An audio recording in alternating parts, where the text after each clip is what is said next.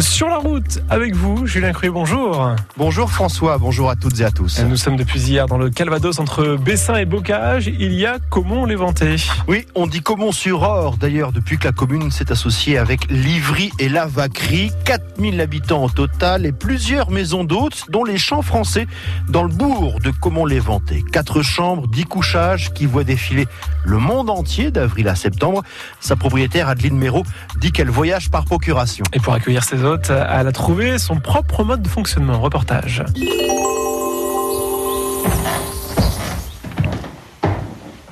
Le fil conducteur, c'est quand même euh, l'escalier, oui, effectivement. Il y a deux étages, Il y a deux étages. Il y a un étage qui est complètement privatif, tout en haut. tout en haut, c'est chez moi, qui fait la surface de la maison. Et donc là, c'est mon repère. Et, euh, et sinon, euh, voilà, le premier étage est complètement dédié aux hôtes. Du second, vous entendez ce qui se passe en bas, c'est comme si vous veilliez sur les autres, non? Oui, moi je veille, mais c'est surtout Félicie qui veille. Votre chien. Oui, c'est-à-dire que Félicie, quand euh, les gens entrent dans la maison, Félicie a ce petit côté un peu qui peut être un peu dérangeant, c'est qu'elle va sentir les autres. Mais une fois qu'elle a senti les autres, elle les laissera rentrer, sortir sans jamais avertir. Mais s'il se passe quelque chose, là, elle avertira. S'il y a quelqu'un d'autre qui rentrait, euh, voilà. Donc elle veille pour vous, Elle veille pour moi, absolument, absolument. Elle fait, elle a ce, elle, elle tient ce rôle à la perfection. Il y a un parquet magnifique. Il y a un parquet magnifique. Il est un peu sonore.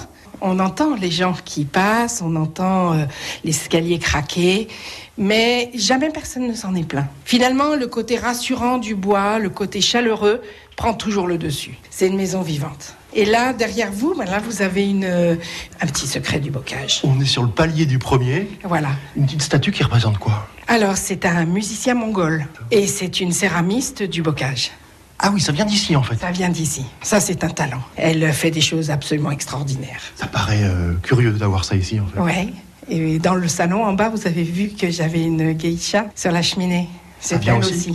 Les petits secrets du bocage normand. C'est quoi les petits secrets du bocage d'or Ce sont des hébergeurs qui ont décidé de prendre un peu le destin de leur lieu en main et de s'entraider aussi, de faire découvrir à nos hôtes des lieux un peu insoupçonnés. C'est ça, il y a plus de richesses qu'on pourrait le penser a priori dans le bocage. Absolument. Il y a beaucoup de richesses. C'est-à-dire, on va parler euh, euh, des producteurs. euh, qui ont de très belles choses à transmettre.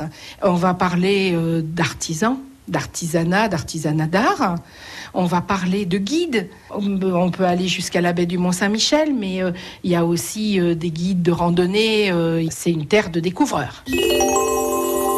Alors on a bien entendu Julien, Adeline Méraud a parlé des petits secrets du bocage normand. De quoi s'agit-il? Eh bien, c'est un groupement avant tout d'hébergeurs du secteur. Ils ont décidé de se regrouper pour mieux mettre en valeur leurs richesses. On a déjà parlé ici du domaine d'Albizia à Livry ou encore du paradis normand à Montchauvet.